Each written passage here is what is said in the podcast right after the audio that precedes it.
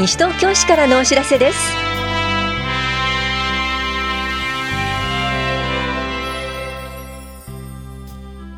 今日は西東京市ウェブアンケート実施。後期高齢者医療保険限度額適用認定証限度額適用標準負担額減額認定証の更新などについてお知らせします。インタビュールームお話は西東京市中央図書館の港山敦子さん。テーマは図書館子どもイベント夏休み楽しく学ぼうです。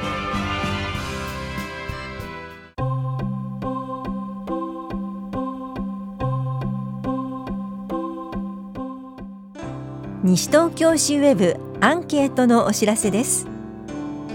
市のホームページでアンケートを実施しています。ホームページをより良いものとするためにぜひ皆さんの意見をお聞かせください。期間は7月22日までです。市のホームページは7月15日号の広報西東京3面の QR コードから行くこともできます。棚視聴者秘書広報課からのお知らせでした。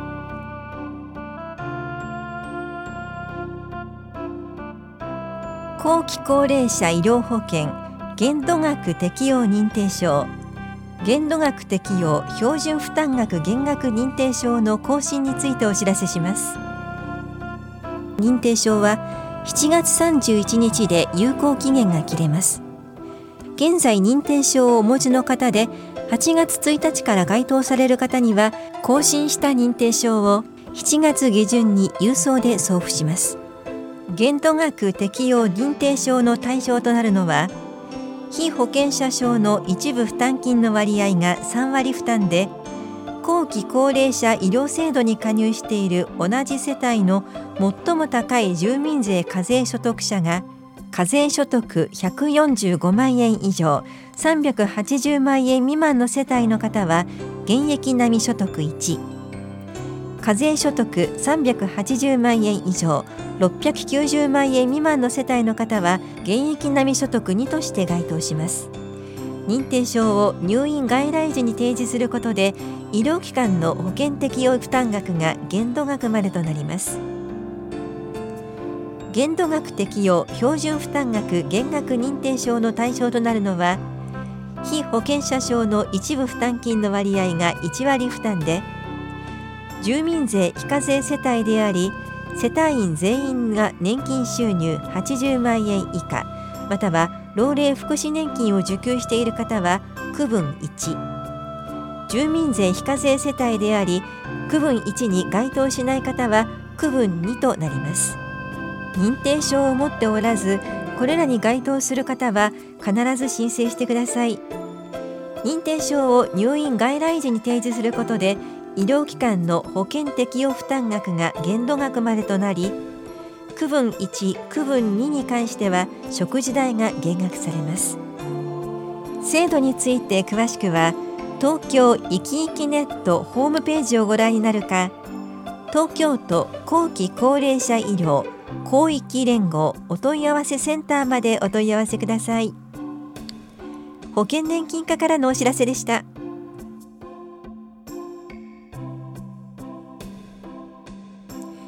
未分筆指導の非課税申告についてお知らせします。敷地の一部が未分筆のまま道路として使用されている土地で一定の要件を満たすものは申告をすることにより道路部分の固定資産税都市計画税が原則として翌年度から非課税となります。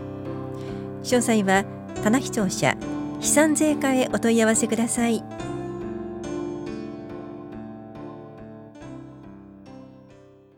インタビュールームお話は西東京市中央図書館港山敦子さんテーマは図書館子どもイベント夏休み楽しく学ぼう。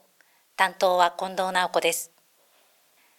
さて、港山さん、イベントについて伺う前に、改めて西東京市内の図書館について教えてください。こんにちは、えー、西東京市内には6カ所の図書図書館があります。それぞれの図書館で子ども向けのイベントは日常的に行っております。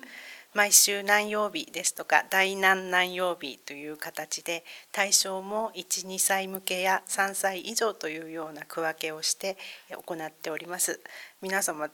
日常的に参加しやすい図書館で開催日を確認してみてください。そして夏休みに子どもたちの楽しめるイベントがあるんですね。そうなんです。えー、夏は特に子ども向けのイベントを集中して行うようにしております。毎年行っているんですけれども、えー、まとめてご紹介できればと思います。はい、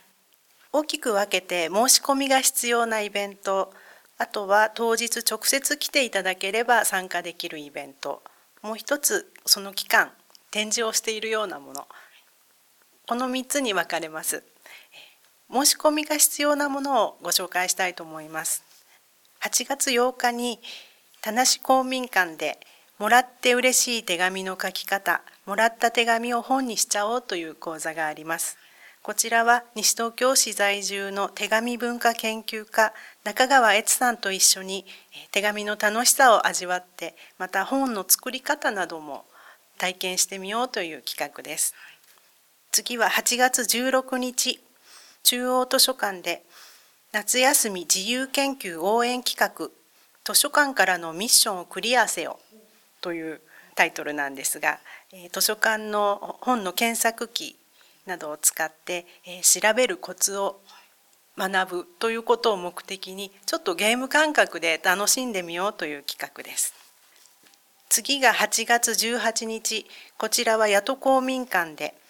西東京水飲み話江戸時代の田無法屋と用水というタイトルで、えー、こちらも講座を開きます。最後に8月25日田無公民館でなるほど盲導犬と歩くということ。視覚障害者の私から伝えたいこと。講師は江黒智子さんと江黒智子さんといつも一緒にいる盲導犬です、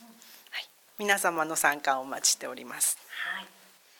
さあいろいろと企画を、えー、お話しいただきましたけれどもこの中で港山さんがご担当されている企画というのはどれでしょうか？西東京水飲み話江戸時代の田無法屋と用水。こちらです、はい。えー、先生は行田武明さんとおっしゃいまして、えー、徳川記念財団というところの非常勤研究員また中央大学附属横浜中学校高等学校で社会科の兼任講師もされております。はいえー、歴史の専門家であります。はいえーと、先生による講座は今年で3回目になりまして子どもたちに西東京市の江戸時代の暮らしぶりをちょっと覗いてもらうような楽しい企画になっています。参加する子どもたちにどんなことを感じてほしいなって思いますか？そうですね。あの歴史の勉強だとちょっと暗記物であったり試験勉強みたいなイメージがあるかもしれないんですけれども先生は授業ではないので何か一つでも感じ取っていただければっていうようなお話でいつも楽しく話してくださいます。そして今回はあの水飲み話ということなんですけれども小学校であのおそらく、え江戸時代に江戸まで羽村からですかね玉川上水が引かれたっていう話は習うと思うんですけれどもじゃあその頃田無や法屋の村での水はどうしてたのかなっていうところで現場に行って覗くような当時のことを覗いてみようみたいな形でお話聞けると思います。いつもあのパワーポイントで楽しい絵などもついてそれと一緒に西東京に今も残っている古文書などの資料の画像も一緒に見せていただきながらお話でき聞けますので講義を受けるという形式ではないので楽しく参加していただけると思います。こちらの企画の日時や場所など教えてください。場所は八戸公民館です。講座は8月18日日曜日午後2時から4時になります。対象は小学校4年生から18歳としておりますけれども小さい弟さんを連れてくるですとかあのお家の人も一緒に聞きたいっていうお話であればあの申し込み時におっしゃってください。席をご用意いたします。えーと、申し込みですね。7月25日木曜日八戸図書館で受付を開始します。えー、それぞれ今企画をご紹介いただきましたが詳しくはどちらかに掲載されてますか？はい。7月15日号の広報西東京一面に出ております。また図書館ではあのチラシも用意しておりますのでぜひお持ち帰りください。それと図書館のホームページには随時アップしております。詳しいお問い合わせ先も教えてください。はい、それぞれのイベントの申し込み先会場でも構わないんですけれども中央図書館にご連絡いただければ全体をお知らせできます、はい、中央図書館の電話番号です042-465-0823になります。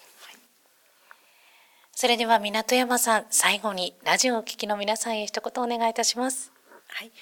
今回の企画は子どもたちに楽しんでもらうこと、知的好奇心を満たす体験をしてもらうことが目的です。常連さんはもちろんなんですけれども普段図書館にあのあまり来たことがない子どもたちにも意外と図書館って面白いと感じていただけたら嬉しいです。お待ちしております。ありがとうございます。インタビュールーム。テーマは図書館子どもイベント。夏休み楽しく学ぼう。お話は西東京市中央図書館港山敦子さんでした。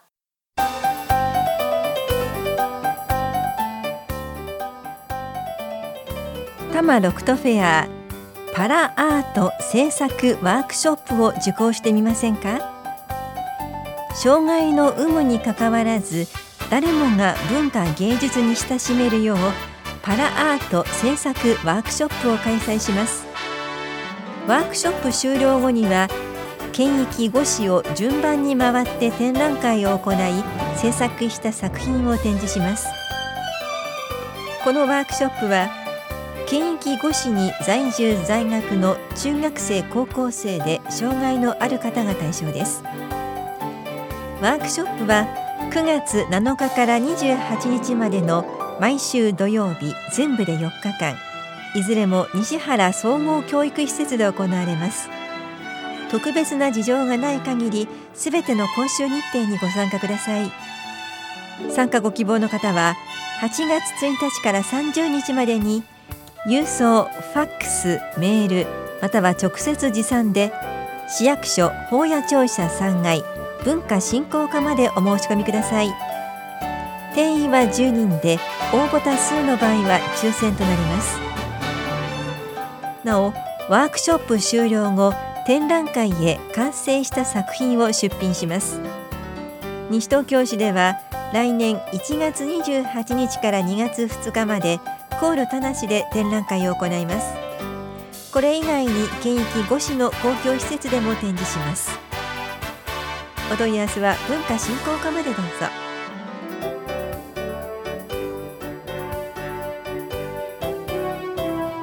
この番組では皆さんからのご意見をお待ちしています。FM 西東京西東京市からのお知らせ係までお寄せください。またお知らせについての詳しい内容は広報西東京や西東京市ウェブをご覧いただくか西東京市役所までお問い合わせください。電話番号は042-464-1311 042-464-1311番です。以上西東京市からのお知らせ亀井さゆりでした。